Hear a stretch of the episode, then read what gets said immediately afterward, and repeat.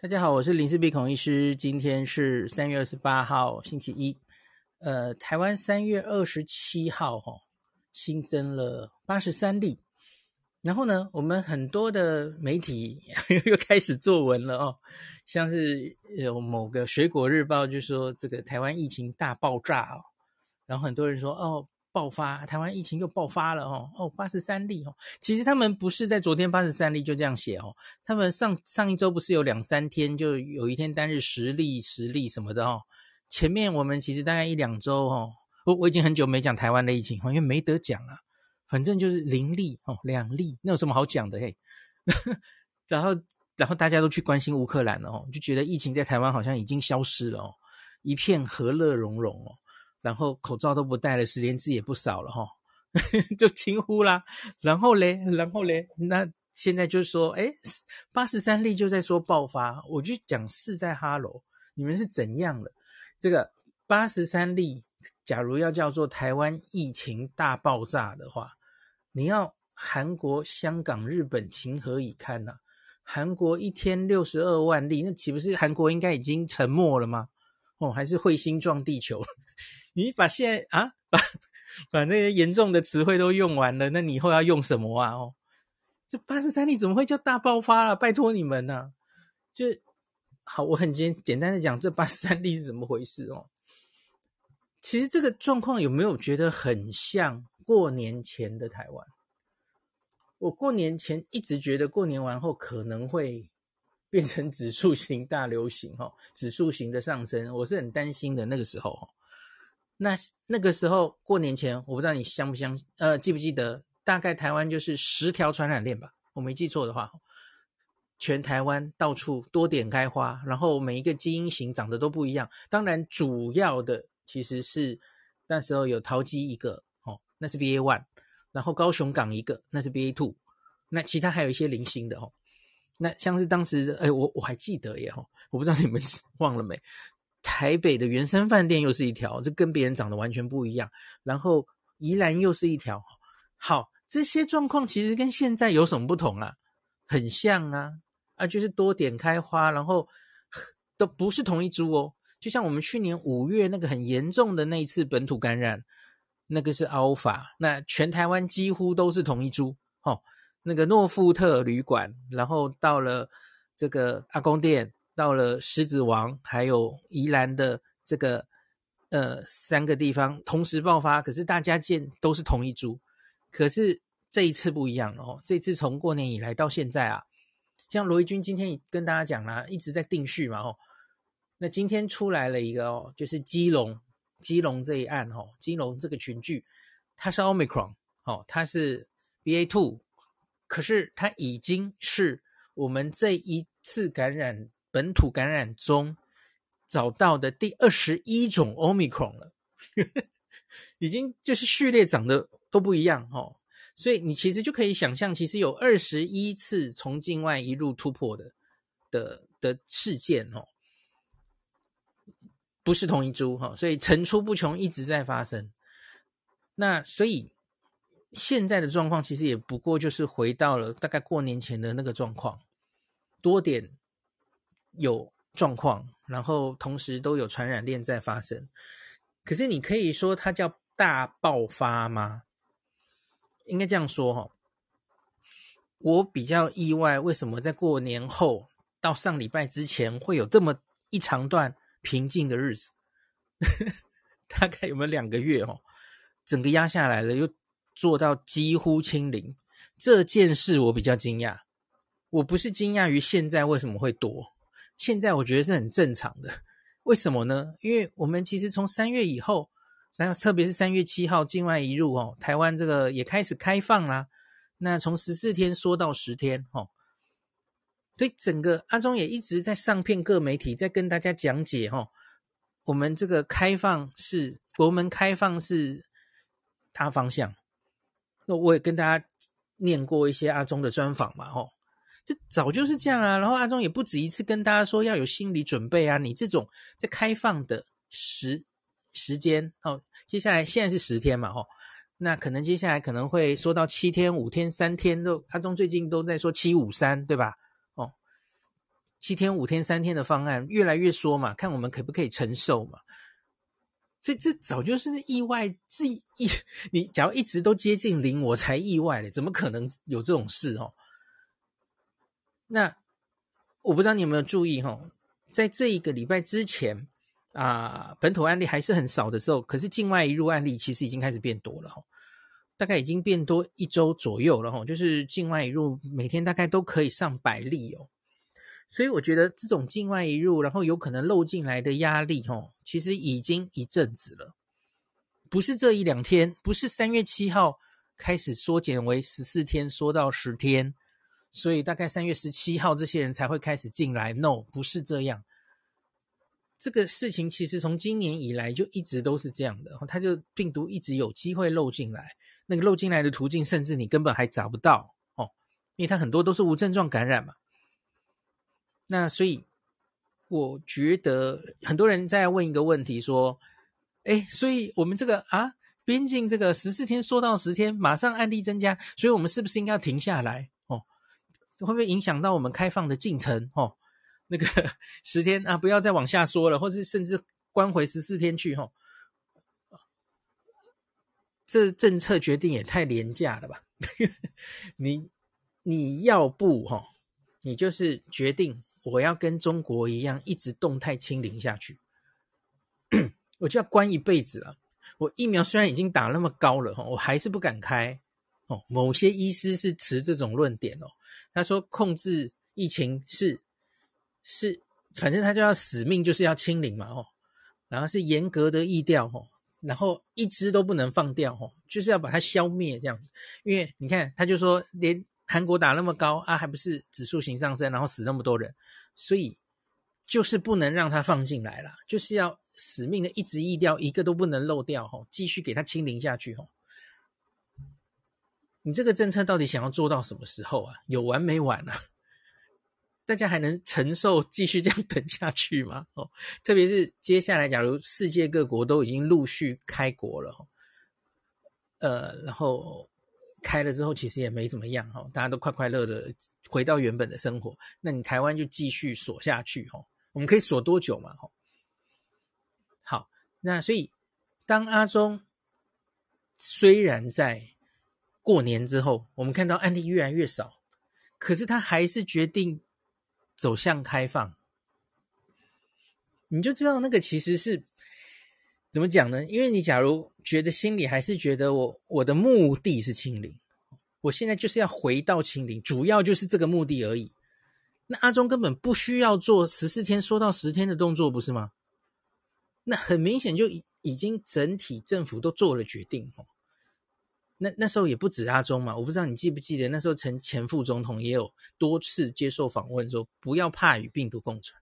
哦然后我记得苏贞昌院长应该也讲过好几次吧，吼，就是政策上的宣示其实都非常明显了，吼，大概不能再继续锁下去了。那我前面也有一集也跟大家讲过，应该是哪一个杂志专访阿中，他说看到 Omicron 几个特性，那觉得应该是可以有机会慢慢的开放，吼，那大家应该记得吧？潜伏期比较短，然后多半都是重症，特别是打过疫苗的人嘛，吼。呃，多半都是轻症，讲错话了哦。呃的的这些特性，让我们觉得应该是可以放开，呃，准备与世界接轨哈。那因为世界都放了哦，我们我们也应该要跟上哦。这个其实之前已经论述过多少次了，然后结果现在一个八十三例，就忽然一堆清零仔又跑出来了，清零恐慌仔哈，然后那边大惊小怪，我又完全不知道在干什么。你现在齁准备走向这个方向，你到底心里想，我们一天能容忍多少案例啊？八十三例叫做大爆发，是你需要大惊小怪的时候吗？我记得在那个杂志里，那个记者好像有旁敲侧击问阿中，然后阿中好像说，有人问他是不是可以容忍到一千例左右吧？我自己觉得大概是数百到，也许是一千例上下吧。吼，那我们的所有医疗量能、收治量能什么的，应该还是没有问题的。吼，然后重症重点应该是重症嘛，你假如这么多确诊，可是问题其实多半都是无症状或是轻症，你到底有什么好害怕这个病？那特别是我们现在跟去年已经完全不一样啦。你你准备了口服药，你这么多人已经打完第二剂或第三剂，当然还有更好的空间哦。那 Omicron 又是一个自己本身独立有变弱的病毒，夏天又快到了，你不趁这个时候去作战，更待何时啊？好，等到下一个病毒真的会更好吗？我觉得政府的基调已经很清楚了，那所以。不会只因为一天的八十三例就忽然整个就停下来嘛？吼，不可能的嘛。然后呢，我我再讲一下，现在到底有几条传染链哦？我个人觉得其实也没有那么好担心的哦。来分分开讲一下哈。那其实就在这短暂的几天呐，呃，以昨天为来说好了哈，今天是三十四例了哈。那这个总共是十一条传染链，那有两条是比较久的，上礼拜的吧，哈。那光光这几天其实就发生了大概九条，对，九，诶，喂，不是九条，呃，好好几条已经不重要了，我觉得好难算哦。那这几天最大的几个，我来分来分别跟大家讲哦。我先说，我现在最担心的是基隆银河小吃店，因为那个银河小吃店，嗯，然后唱卡拉 OK，那个有一点点类似阿公店，好像又不不是不是完全一样了哈。呃，那反正就是他有一些人员难以掌握的状况，这一点是跟阿公店有点像的哈。那大家知道这个小吃店相关哈，现在已经。总计四天，短短四天已经到三十九人了哈。那因为它的打击面比较大哈，你看，包括了基隆的远景，英国的基隆的四个分队，已经四个分队都有远景染疫了哈。然后小吃店相关客人，然后还有学生哦，大学学生还有中学的学生都有确诊。所以这个是目前还在扩大框列，然后我们不是很确定它到底会扩大到什么程度的一个案子。那你也知道，基隆其实跟台北很近，啊，也有人的足迹是到台北的嘛，哈，所以这个当然可能会影响到台北。这个案子我觉得是目前比较难掌握，还要再观察它会走向怎么走向的案子。那特别你知道，警察哈，警察到处办案，他可能出入的场所会比较多，这当然也比较复杂一点哦。好，那这个今天基因定序出来、哦，那它是奥密克戎变异株 BA. 点二点三这一株，其实我们之前有看过两次的哦，但这次的序列跟先先前的又不太一样哦，不是同一株啊，所以以奥密克戎来说，它当然还是奥密克戎了哦，那是国内的第二十一条奥密克戎的感染链了哦，就这几个月里面已经有二十一起奥密克戎钻进来了，就这个意思啊。那它其实也是 BA.2 的一种了哦，那其实表现上都差不多了哈。罗罗伊军是解释哈，不论是 BA. 点二点三或是 BA. 点一，那就是哥哥嘛哈。BA. 点 two 其实都是欧米孔病毒的分支。那目前看起来，他们在重症死亡率上没有看出有明显差异了哈。那顶多是 BA. two 哦，BA. two 就是现在在香港很严重的这个哦，那丹麦。英国现在都已经主流都变 BA two 了哈，那这个 BA 点二点三也是 BA two 其中一种，那它的传染力可能比较高哈，比 BA one 高，大概这样解释哈。好，那所以基隆银河小吃我觉得值得再看几天哈，这个要注意一下。那其他的话，我其实基本上都没有太严重的关切哈。第一个是昨天爆出五十二例的那个桃园市大潭电厂的移工哦，主要是在移工宿舍。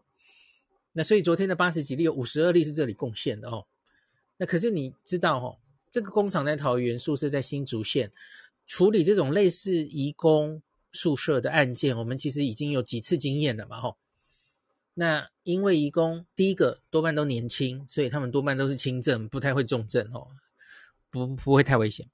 第二个是他们通常我们目前看起来了哈，有机会这种在工厂的移工哦，他的他住宿舍，所以他的足迹相对单纯，接触的其实也就是都是工厂里面的这些移工同仁们比较多哈，所以我们有多次这种筛检，然后把它控制下来的经验，那所以这个我其实没有太大的担心哈。好，这是桃桃园大大潭电厂的部分。那另外还有两个比较早的哦，像是高雄化工厂，最早是二十四日爆出十三例嘛吼。那还有一个树林科技厂，一开始也是十例等等的吼。那这两案呢，其实它前面爆发在前面，那后面的几天吼，就都只有在零星的案例了吼，看起来好像没有在大幅扩散的感觉吼。所以我常跟大家讲说，这种事情吼。记不记得我大概在啊过年前后的时候跟大家讲哦，我们要比较重视这种在公司里面，像之前最有名的就是联邦银行嘛哦，在公司里面同事之间，这比较容易忽然产生一堆群聚，可是，在个别家庭这种其实好像都不需要太担心哦，除非是就算是再大的家庭然后通常也不会大到。就跟一个公司一下就传遍，然后这些公司还会带回去自自己的家庭，这是更严重的哦。所以其实那时候我们就很常提醒大家，公司里面一旦发生呼吸道症状感染，然后确诊的 SOP 要及时匡列 SOP 是要很注意的哦。公司里面可能都要准备快筛等等的哦。那所以呢，我说的这个树林，然后这个刚刚讲的是这个高雄化工厂。其实我看他这几天也都是零星案例而已哦。那顺便讲一下高雄化工厂好了哦。那五天累计二十一个人确诊。那陈其迈市长表示啊，这个指标个案哦，一个人就传给十六个人哦，一传十六。那这个也定是确定是 BA two 哦，就是妹妹。可是这个跟高雄港群聚的 BA two 是长得不一样的哦。BA two 的确厉害啊，可是看起来好像有。把它框住了。好，再来，其他当然还有啦，吼，其他就非常零星了，像是什么台东的卑南家庭群聚，吼，昨天四例，今天再加两例呀，然后今天又多了一个台东啊，吼，那新北有好几个哦，新北有小小的什么三重的案例、综合地缘案例等等哦，好，这些都是零星案例，都是独立进行的，可是因为它这个看起来就是案例很少，可能主要在家庭里哦。我个人觉得框应该是没什么问题的哦，所以因此已经讲完了。虽然台面上你看起来八十几例哦，然后今天三十四例哦，就是各自原本的这些案例又多了几例等等的哦，可是看起来一副就是可防可控的感觉啊。所以我觉得我们在这个放的这个途途中哦，开解封的途中啊，哦，那你慢慢的让。案例有机会漏一些进来，可是你又及时都可以把它抓住，不会让它造成大爆发，像国外那样的指数型上升。意调是赶得上的话，我们就可以继续放下去。这就是当时想要放的剧本嘛。所以这是本来就预料之中的事啊！我不太知道为什么昨天看到八十三例，大家会非常非常的意外或是慌张哦。我我个人完全没这种感觉。那我。已经跟你讲过了，我比较觉得意外的是前一阵子怎么控制的这么好？那控制的这么好呢？我真的是一则以喜，一则以忧，因为大家又开始觉得 清零是正常的了，然后那个疫苗施打的意愿整个雪崩式下跌哦，就是完全停滞下来这样子哦。那又回到了原本觉得好，反正就把病毒挡在外面最好了哦，我们就过着世外桃源的日子。可是这真的是最好的剧本吗？我觉得很难说吧，吼。那可是这当然不是我一个人可以决定的政策了，吼。那陈时中部长今天有说，吼，这个呃大方向是往松绑方向前进，这个是没有变的哦，只是步调快慢的问题。那除非医疗量能会出现无法承受的状况，那当然可能要。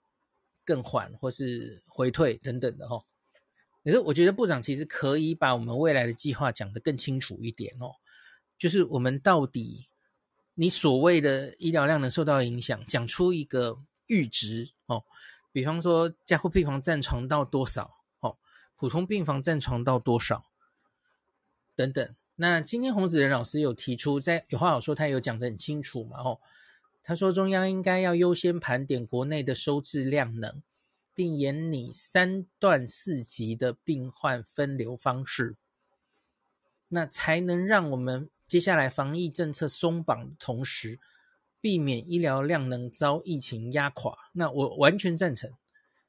那只是就是那个到底到什么时候要往下启动？其实中央应该都有早已有规定了哦，又不是到现在才才做的哦。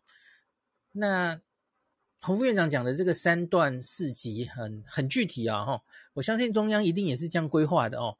三段包括哈在家哦居家疗养，那这是第一段，第二段是送这个集中检疫所或是防疫旅馆，那第三段是医院。住院哦，所以这个病人有三种 disposition 哦，就是一旦确诊之后，你可以待在家，你可以到集中检疫所或防疫旅馆哦，最后才是住院哦。你要分级分流哦。那四级是将症状分为无症状、轻症、中症、重症。无症状可是 PCR 确诊，当然就在家就好啦，你还给他收治干嘛？嘿，那轻中症到集中检疫所。或是防疫旅馆，其实我觉得轻轻症其实完全没有风险的人在家也是可以吼。呃，当然就看国家怎么规划啦，在不同人数的时候，可能当然有不同的做法。那重症当然就是交由医院照顾。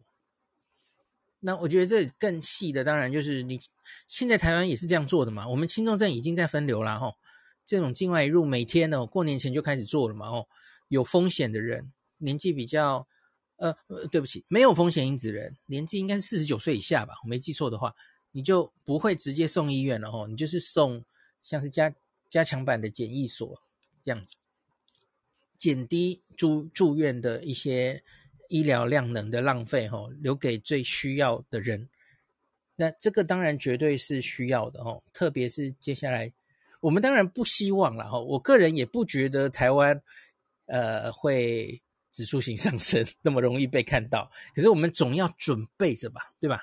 准备好，请不要误会我我在唱衰台湾哦。我们总要准备，万一有香港跟日本跟韩国这样子指数型上升的状况的时候，我们该怎么办，对吧？那就是疫情进入下一阶段的时候嘛，总要准备嘛，哦。那这些都是在万一指数型上升之后，所以人数上升要陆续启动的。那我之前跟罗富其实有讨论过了，哈。在疫情如果指数型上升，当然我们也会如国外规划居家疗养，居家疗养将会是一个很重要的成分。你不可能所有确诊人那个时候都还到集中收治的场所的哦。那韩国上周一日六十二万人确诊的那个时点哦，上集有跟大家分享嘛，总共有两百万人在居家疗养诶，你这两百万人你要发什么包给他哦？你要怎么跟他喂教哦？那。他有就医需求的时候，他要联络谁？他要知道他要看什么，你可能都要发，是不是要准备血氧机给他们？类似这样哦，这都要准备的啊。那民众是要有那个时候真的到的话，哦，你你你要准备好，你也不能忽然就转过去，不然就是一开始的香港，对不对？很多人根本没有这个观念，他就还是冲去医院，把医院塞爆嘛，哦。我们去年五月没有用到这招，其实应该正确的说是曾经有想用，没几天，结果就被媒体骂骂翻了。因为那时候有所谓的隐形缺氧，我不知道你记不记得哦。很多人在家里啊，隐形缺氧哦，结果我们就不敢让病人确诊的人在家里疗养哦。那洪副院长今天有提到了哈，因为奥密克戎比较多是攻击上呼吸道，不太会到下面呼吸道，所以它理论上。这个隐形缺氧的案例应该会少一点，这可能是我猜测，大概也是这样了哈。可是好像还是有偶尔看到零星的韩国还是日本在家里待着的时候就忽然来不及去世的零星案例是还有了哈。可是我看他们这一次奥密克戎这么大量的人在家疗养，好像也没有常常都一直在传这样子的消息哈。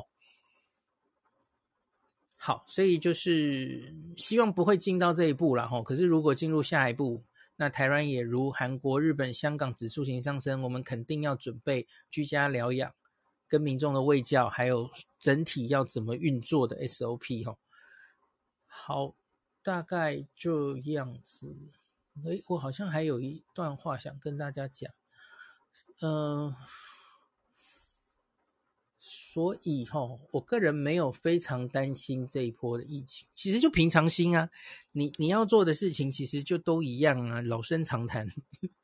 你反正就打打完疫苗，那真的感感染 Omicron 的话，你重症几率也比较低哈，多半都是轻症。然后你平常在做的事情，已经都做一两年的事情，应该早就内化成你的行为了嘛，吼，也不会占用你太多时间呐、啊。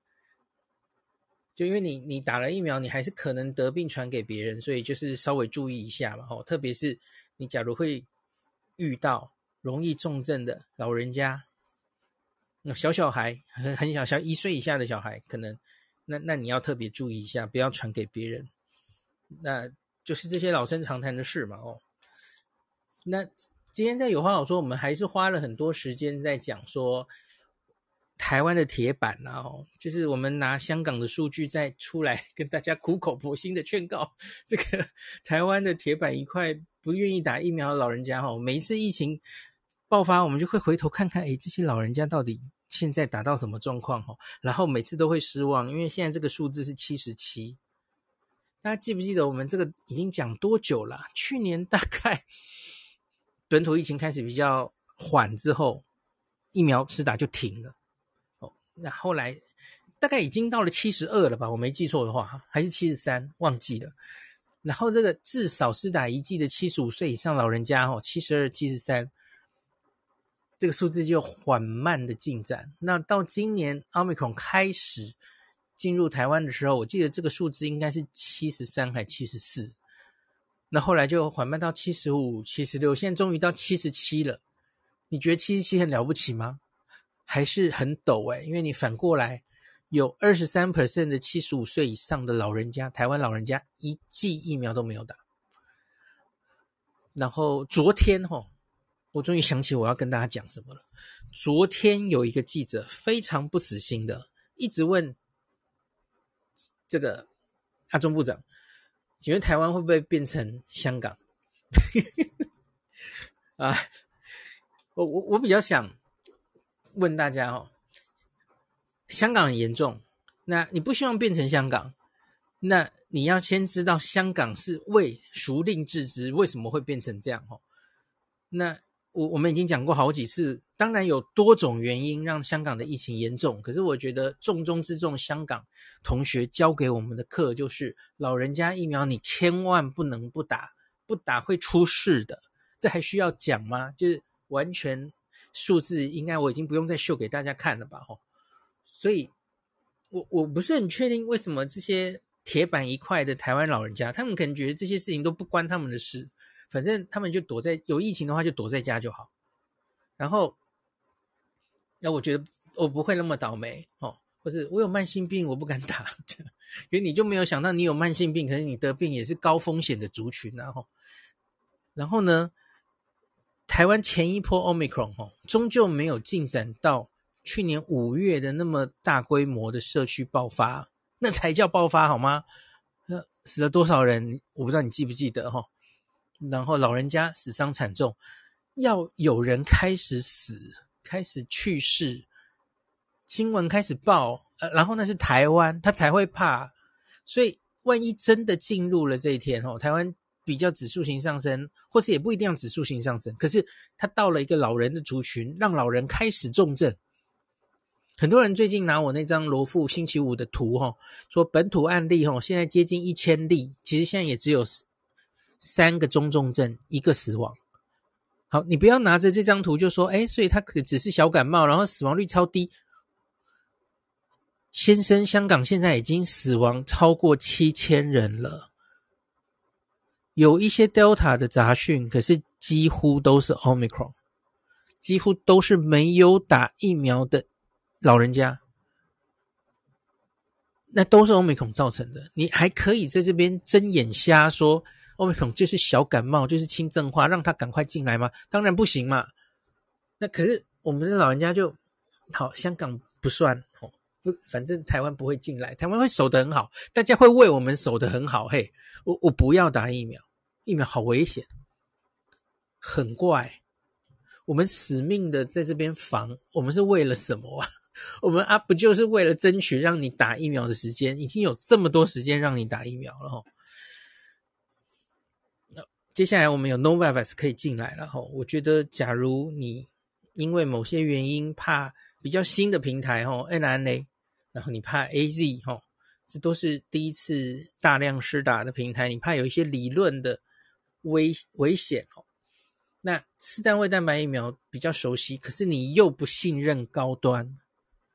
好，现在有一个 Novavax 进来了，你你会不会终于比较相信了？哈，我希望他早点进来，然后让一些还是有犹豫的朋友哈，那或是打了第一剂 BNT、第一剂 AZ、第一剂莫德那很不舒服的人哈，Novavax 可以作为你的第三剂、第二剂。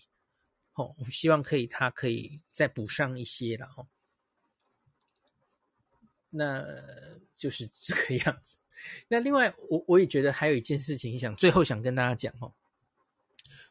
我觉得洪副院长今天讲得很好哦，就是几个东西其实是联动在一起的哦。老人家的疫苗施打率牵动到了你的医疗会不会崩溃，医疗量能会不会崩溃哦。所以这几个东西其实还有最后就是隔离天数，隔离天数是十天，是四天。呃，是七天、三天、五天，那也跟放进来的案例数有关，所以这三个数值其实是互相有联动的哦。那所以我觉得我们其实现在并不是完全强调疫苗很有效，所以疫苗打到某个程度哦，就没事了，我们就开始期末考了，哇，把病毒放进来吧？不是，绝对不是这样哦。香港的。学长姐教我们的是，老人家一定要打，而且要打得越高越好。可是韩国的学长姐教我们是什么？韩国疫苗打得比我们好，哦，只输给新加坡一点点。可是他们在大量指数型上升之后，还是承受了巨大的代价。所以不是只是疫苗打好就好了。这一个期末考非常的难，大家不要 这么小看它。不是这么简单的一句与病毒共存就结束了哈，我觉得它在方方面面你都要有一定准备，才能平安的软着陆。软着陆，对不起，所以疫苗一定要达到一定的程度，哈，越高越好，哈，老人家越高越好。我我反而不觉得年轻人需要达到追求第三季，年轻人我觉得第二季。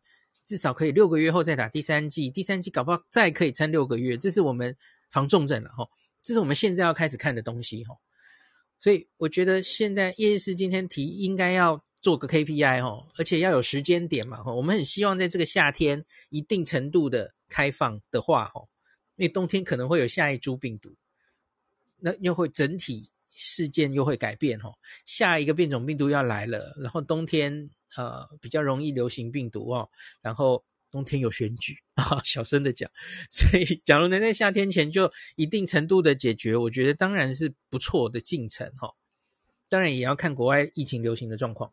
那呃，KPI 就比方说，我觉得真的要定 KPI，应该定老人家的第二季跟第三季。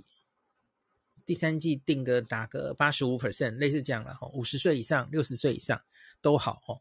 那你要告诉人民一个方向，而不是现在好像就是你一直在等老人家打疫苗啊，他们就不打呀，他们铁板一块啊。他们上一次这几个月我们已经做尽各种事情，他们还是不打嘛。有有一定的疫情哈，发两百块、发五百块啊，就是不打呀，铁板一块，你能怎么办呢？大概。不到最后一步，他们大概是不见棺材不掉泪哦。真的有人开始去世的时候，大概才会慌张了哦。哦，那我赶快去打，因为他基本上做这个决定最大都是因为怕死，对吧？怕疫苗的不良反应哦，怕影响原本的疾病哦。基本出发点都是怕死，所以真的这个死在他面前，在新闻上看到的时候，我相信那会很有感。有部分的老人家就会出来打了哦，为了自己的健康。那。我我个人其实也没有太在乎这一点，就是不是应该是我原来很担心啊，吼，就是这鸡生蛋，蛋生鸡的，你一直等，然后就一直拖哈。我们其他人第三季好好的打上了，可是诶，结果夏天也没有怎么开放哈，八十例、一百例就用大呼小叫，然后又整个停下来，然后根本没有办法开放，所以大家建立的免疫的墙又白打了哈。只有秋天开始打第四季呗。好，好，可是我要讲的是，呃，我没有那么担心这件事的事情是哈，我其实觉得就是继续开，你不是只依赖长辈的。疫苗的施打率这件事，哈，黄立明老师今天也有提嘛，有几件事要做好嘛。一个就是施打率当然是一件，可是它不是唯一一件，我们不要忘记这一点哦。有其他好几科你都要考好哈。一个黄立明老师也有提过的，你口服药要准备够多，你要预估大概会有多少病人，好，所以这个其实是我们去年没有的东西哦，所以。你对老人家不是只有疫苗这一招嘛？不要忘记这件事哦。好，就算我们开放，然后可是老人家还是不打哈，没有到一个非常理想的数字，或是你就算打的跟韩国一样理想，还是会有，比方说韩国还是有十 percent 的老人家没有打呀。哦，那怎么办呢？哦，真的遇到大型传染，他们受到感染的时候，你现在有口服药啦，哦，辉瑞口服药可以降八十八 percent 的后续进展到住院重症的几率。所以你有武器可以对付他，所以他不会是手无寸铁的嘛，哦。所以我觉得不需要一直等到这些老人家一定达到九十五或九十，我们才敢继续开。我觉得因为有药物，已经不需要这样等了。而且你都给他这么多时间了，吼。我觉得现在也如同阿中上次专访有一句话嘛，防疫已经不是只是政府的责任了。你要为自己的健康也要做一些哦。对啊，那政府能做的其实已经帮你做了嘛，给你那么多打疫苗的机会。那现在你假如真的得病了吼，我们还是会给你药物啊，吼，可以防重症啊。对啊，我觉得其实真的不需要等，因为我们现在有很多武器可以对付它了吼。那我相信以台湾这个，就算开放之后吼。一定一定程度的人，那万一遇到，比方说几百例哦，两三百例，社区的那个 NPI 一定又会加自动开始加强，你不用规定都会加强哦。那在比较严重的县市了哦，所以我觉得台湾可能蛮难出现指数型上升的啦。可是当然这是我一厢情愿的想法，真的发生的话，我们也还是要为最坏的做准备嘛，这没办法，这还是要准备。呃，我我要继续讲了，我刚刚说的是疫苗要考好。口服药要准备够，然后就是疫调啊。我觉得疫调要是不是要一直这样子非常快速的，然后把所有的东西一个都不能漏哈，一个一个抓出来，然后我们指挥官每一天哦，每一天就在那边两点就会报一个一个这种疫调哈。这个是这个大姨妈的什么什么弟弟，然后来这边共餐之后就被感染。我觉得我们真的不需要听这些耶，你不觉得吗？你只要很清楚的跟我讲说，好，这这这个啊，这个群聚有三十例哈，有二十二例已经有清楚的接触来源，有八例没有，好，但就这样了，我不需要听那些细密的疫调。然后呢，实际上的疫调到底要不要做到这么细？嗯，我觉得那要看是不是还跟得上，然后是不是值得，因为这全部都是人力跟成本哦，嗯。我觉得可能要对疫调也，我们现在很很自豪，我们叫做精准疫调了吼。可是我个人觉得吼，假如之后要比较这边也开始比较开放，就是放了，不要所有都去一个一个抓出来的话，重点就是最脆弱的族群有关的，你要好好的疫调。其实很多国家在一定程度指数型感染之后，他们是这样做的吼，就是牵连到老人哦，呃。家里有老人的人，哦，他才赶赶快去一一追疫调，哦。比方说，我常跟大家举的例子，假如这个家庭里面，哦，好，我们现在有一个幼儿园群聚好了，可是这个幼儿园，然后回去每一个家庭，这全部的能够感染的人，有有，比方说五六成的家庭根本没有五十岁以上的老人家，哦，爸妈都很年轻嘛，因为是幼儿园嘛，哦，那这些人，哦。是不是需要这么细密的疫调，然后全部的人都送去检查？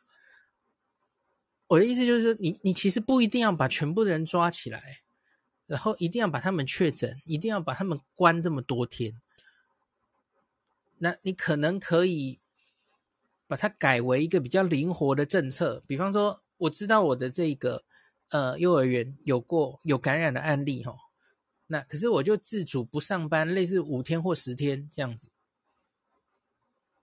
当然，这个政策 要政府定了哈，就是不要每一个都去捞出来，然后所有的一个一个都把它抓出来这样子。这其实都是前线人员哈，你假如要让这些前线的卫生人员继续一直这样忙下去，一直都用这样的医调方式哈，他们绝对会疯掉的啦。你不可能一直这样做下去了，跟欧米孔赛跑哦，最后就是跑输而已哦，大家都会累死哦。那所以我觉得最后的最后一定是抓大放小。你你唯一的做所有政策的标准，就是你要很清楚的知道这个病，它就是没打疫苗的人，还有五十岁以上的人，他比较容易重症。五十岁以下的人，基本上你可以把它当成是好，我不知道要用感冒或者流感形容它，用流感好了哈，比较没有争议哦。所以这是完全不同的应对策略，就像。洪富坚有讲一句话，我们都在说香港疫情好可怕哦，怎么样哦？可是你去看那个死亡的，几乎都是六十岁、八十岁以上的人，五十岁以下已经乖乖的打好复必泰疫苗的两剂、三剂的年轻人，没事啊，根本没有几个人死亡啊，一大堆人感染，那几乎都是零星的死亡，所以这个疫情就今天这八，昨天这八十几例。到底谁应该紧张啊？是到现在连一剂疫苗都还没有打的人应该要紧张啊？不是我们这些乖乖的这两年已经防疫防的有一点防疫疲劳的，可是我们都很乖，疫苗该打就打，该扫十连制就十连制齁，然后手巾干洗手不离身，我们这些乖乖的人根本不需要怕它齁，我是这样觉得了哈，那我没有这么。今天最后的最后讲一句话了哈，昨天在讲这个疫情的时候，下面就有一句，有一人就讲这个啊、风凉话，他就说，看吧，还在说什么今年可以回日本哈，回日本玩。他说，你看现在就爆了吧，哦，那离回日本遥遥无期哈，回日本去旅游这样。我跟他说，先生，你有没有搞错什么事啊？我说，假如台湾呐、啊，接下来有社区一直维持一定的。低度感染没有清零哦，可是就一直有一些案例，我跟你讲，我们离回日本玩，然后回国不用隔离是越来越近，好吗？你现在假如又搞到台湾清零，我跟你讲哦，那才叫做回日本才叫遥遥无期哦，因为你那个回国检疫就几乎不太敢放哦，放的小小心心的这样子。可是你假如台湾、日本疫情继续改善，台湾疫情有一定的社区疫情没有清零，可是我们还可以。控制住它，可是两边社区都有一定的感染的话，这两国比较好交流啊。本来就是这样啊，你就变成世或世外桃源，那就是完全永远回不去的感觉。嘿，好啦，大概就讲这些啰嗦的话。我个人不觉得会好，还还有一个最后的事讲好了哦。我常觉得这一次为什么我我刚刚说前面我很意外，为什么我们可以控制这么好哦？我我真的完全觉得是地方很努力的清啦。嗯，那你看这一次哈，好几条线哈，可是它分好几县市对吧？哦，这个桃园、新竹、基隆哈，呃，高雄哈，你看。每个县市一一个大案子，每个县市一个大案子，不像之前的桃园哦哦，一次桃园好危险哦，爆了好几个，高雄也蛮危险。之前至少目前看起来，其实就是一个县市一案哦，啊，每个县市自己努力的清，很快就清完啦。我我觉得我我这次有点开玩笑，可是我也觉得真的是这样哎吼，你们自己回想一下，在过年之前呐、我觉得中央已经有一点点想要放的感觉了，就你看啊，那么多首长都不是首长了哈，我们的这这个 行政院长啊、陈建副总统都在说与病毒共存的事情，然后明明那时候餐厅很多群聚对吧？餐厅的这个啊，用餐这个完全没有改变诶，防疫的强度完全没有改变，连隔板要装回去都没有说诶，也没有限。你看韩国、日本不在限制营业时间哈，然后几个人以下聚餐，台湾完全没有限制哦。我们连八大场所都没有限哦，直到今天哈，昨天这个比较像基隆这个，所以才说出出出出入这种游乐场所需要打三剂疫苗，可原来也都照常营业是吧？所以没有非常严格的规定啊，我觉得中央在这个过年前已经有点说，哎呀，反正那就放了，让病毒进来一点没有问题然后，应该没问题，有这种心态。可是后来嘞，竟然被清掉了。这些 地方首长们很努力、很努力的清哦，还是用去年的清零的这种手法哦。然后很努力的把它清掉了哦，有一点政治阴谋的感，不是不叫阴谋了，就是因为年底要选举了嘛，每一个人都不希望自己当那个，好啦，我很不希望用这个字，就是破口哈，不希望当那个爆发的县市哦，全台湾陪哪里坐牢哦，然后从你这里报的哈，所以中央即使想放，地方不愿意放啊，我年底还要不要选啊？哦，所以就努力的挡啊。所以，我个人觉得，其实接下来应该疫情还是会被控制的。那我不是很确定，这是不是对长久防疫是最好的事？哈，个人没有非常担心会进入指数型上升。那只是我不是印度神童，哈，那总有机会了，哈。那个欧米孔这个病毒，哈，可以挡住一次，当然有可能挡住两次。可是会不会挡住第三次？难讲嘛，吼，谁知道？嘿，不要小看病毒，吼，我们能挡住 Omicron，用传统疫调 tracing 大型筛检，有哪个国家可以挡得住？没有人，除了台湾，中国已经有一点快要失败的感觉了，吼，你看上海都封城了，吼。香港失败了嘛？追失败了哈，没有了，没有了。然后这个 纽西兰是自动放弃了，准备进入期末考了哈，所以已经没有人用这种传统意调的方式把 Omicron 挡在国门了啦哦。那你用这种方式，其实就是永远一直没完没了啊。他就是有机会就会进来，就给你烧一下、烧一下嘛哈。那你值不值得长期还是付出这么大的防疫成本哈？进入哎学校风吹草动就几千个学生全部都去筛检哦，预防性停课哦哦，或是停课七天什么的哦，呃，这都是成本哦，是不是要一直过着这样的日子？嗯，我觉得我们这个期末考不好考哦，很需要在上面带领的人的智慧哦。所以我也没有很好的答案，那也只能继续陪伴大家哈，希望这个 疫情可以早日结束哈。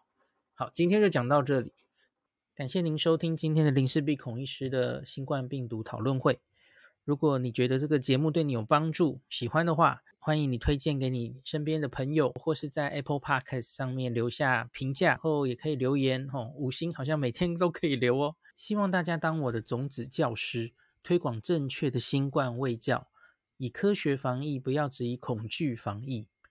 行有余力的话，欢迎您赞助林氏璧孔医师喝杯咖啡，让我可以在这个纷乱的时代继续分享知识，努力做正确的新冠相关卫教。如果你想看到更多孔医师分享的新冠疫情相关资讯，或是林氏璧发的日本旅游资讯，欢迎你加入脸书上的日本自助旅游中毒者粉丝专业。那或是我也有 LINE 的官方账号，或是 Telegram，那这一些连接都在 Pocket 前面的我的电子名片里面，可以在一个页面就看到我所有的发声管道，都欢迎您加入。那我们就下一集再见喽。